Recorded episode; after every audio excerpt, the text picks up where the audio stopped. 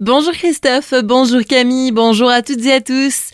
À Célesta, vendredi dernier, le maire Marcel Boer présentait ses vœux aux acteurs du développement local. Il s'est dit préoccupé par le contexte international, tout en rappelant qu'il fait cependant bon vivre à Célesta.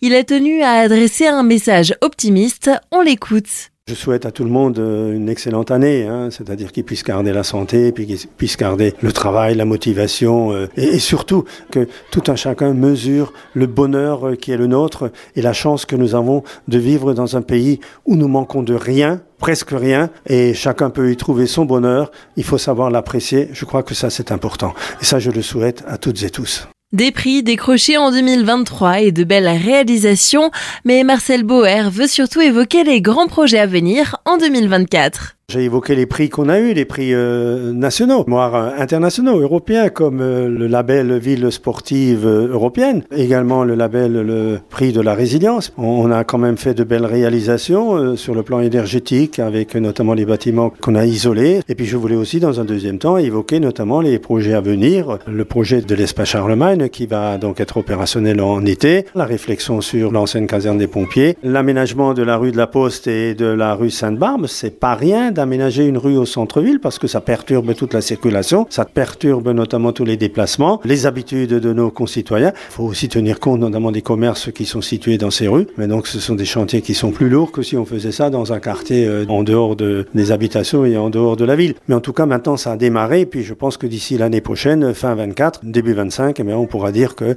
y a encore eu des mutations, il y a encore eu euh, notamment des quartiers qui ont évolué positivement comme la celluloïde et puis voir peut-être même euh, le secteur Albanie. Sans oublier le complexe cinématographique dont les travaux qui ont tardé viennent de débuter. Vous pouvez retrouver l'entretien complet réalisé par Franquille sur notre site internet azur-fm.com dans la rubrique Actu.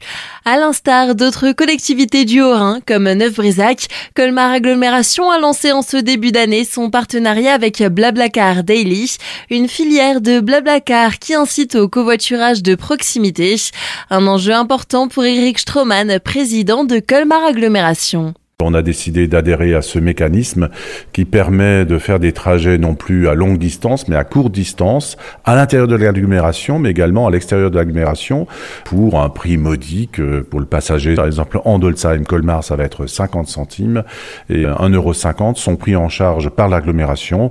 On a consacré un budget de 40 000 euros pour encourager ce covoiturage, puisqu'on le sait, près de 80% des automobilistes aujourd'hui circulent seuls dans leur voiture et on le voit le matin à Colmar, rue de la Sème, route de Neuvrisac. Il n'y a que des voitures avec un seul conducteur, hein, ce qu'on appelle l'autosolisme.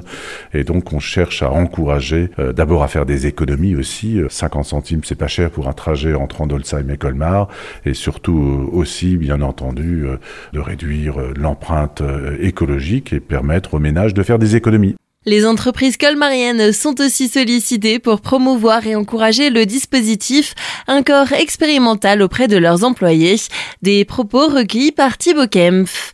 Au champ du feu, le projet du futur stade de biathlon ne fait pas l'unanimité. Trois collectifs citoyens, le Chaudron des Alternatives, le collectif Vallée Debout et l'association Nature et Vie ont envoyé la semaine dernière un courrier au président de la collectivité européenne d'Alsace, Frédéric Bierry, pour exprimer leur désaccord.